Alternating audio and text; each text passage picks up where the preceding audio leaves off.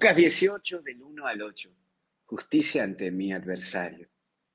Y vamos a ir al primer punto, orar sin desanimarse. La oración es nuestro potencial y qué importante la palabra sin desanimarse, porque Dios es el dueño del tiempo y Él sabe los momentos. No aflojes, no aflojes. Te entiendo que uno se desanima ante las injusticias que aparecen en la vida, pero lo que no mata te fortalece. ¿Y cuántas veces nos tratan de matar a vos y a mí con habladurías, con actitudes que son dolorosas? Pero ¿sabes qué? Vos seguí. Sabemos que hay gente mala, sabemos que hay gente que no nos quiere bien. Vos seguí. Con Dios en tu camino podés lograrlo todo, porque tu vida vale mucho y sos vos quien debe confiar en vos y también en Dios. Todo esto, por favor, hablalo en tu momentito con Dios. Habla, contale lo que vas a hacer en el día, compartile. Por el otro lado, le hará justicia. Esta mujer pide justicia. Es solo eso. Pues cuando puede afectarte una injusticia, ¿cuánto puede afectarte una injusticia? Y sabes que te entiendo, porque muchas veces yo también padecí injusticias y padezco injusticias, como vos. Pero es allí donde vemos la mano de Dios.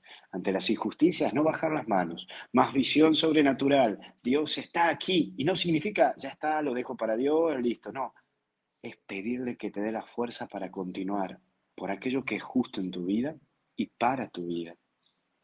Acuérdate, mira esta frase que siempre me gusta repetirla.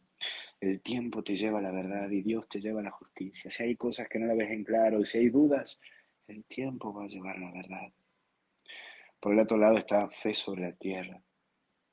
No dejes la oración en tu vida para que tu vida sea una constante oración.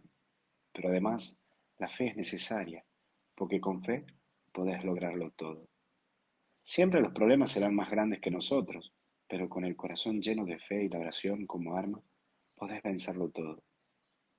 Hoy Dios está con vos. Repetir en este día, Dios está conmigo. Cuando te sientas mal, Dios está conmigo. Cuando te duela todo tu cuerpo, Dios está conmigo. Cuando te den informe de tu enfermedad, Dios está conmigo. Si estás hoy internado, Dios está conmigo. Si hoy me estás escuchando de la cárcel, Dios está conmigo. Si hoy las cuentas no te dan, Dios está conmigo. Repetítelo. Cree, porque quien cree lo puede todo. Pero todo, te lo aseguro que todo. Que Dios te bendiga, te proteja. No te olvides de hacer una oracióncita por mí, que hoy estoy cumpliendo años. 12 de noviembre, qué cosa, ¿eh? Ya me estoy haciendo viejo, doña. Ya me estoy haciendo viejo, don. Que Dios me los bendiga. Recen por mí. Pídanle a, a la Virgencita y a San José que me acompañen en este camino de vida.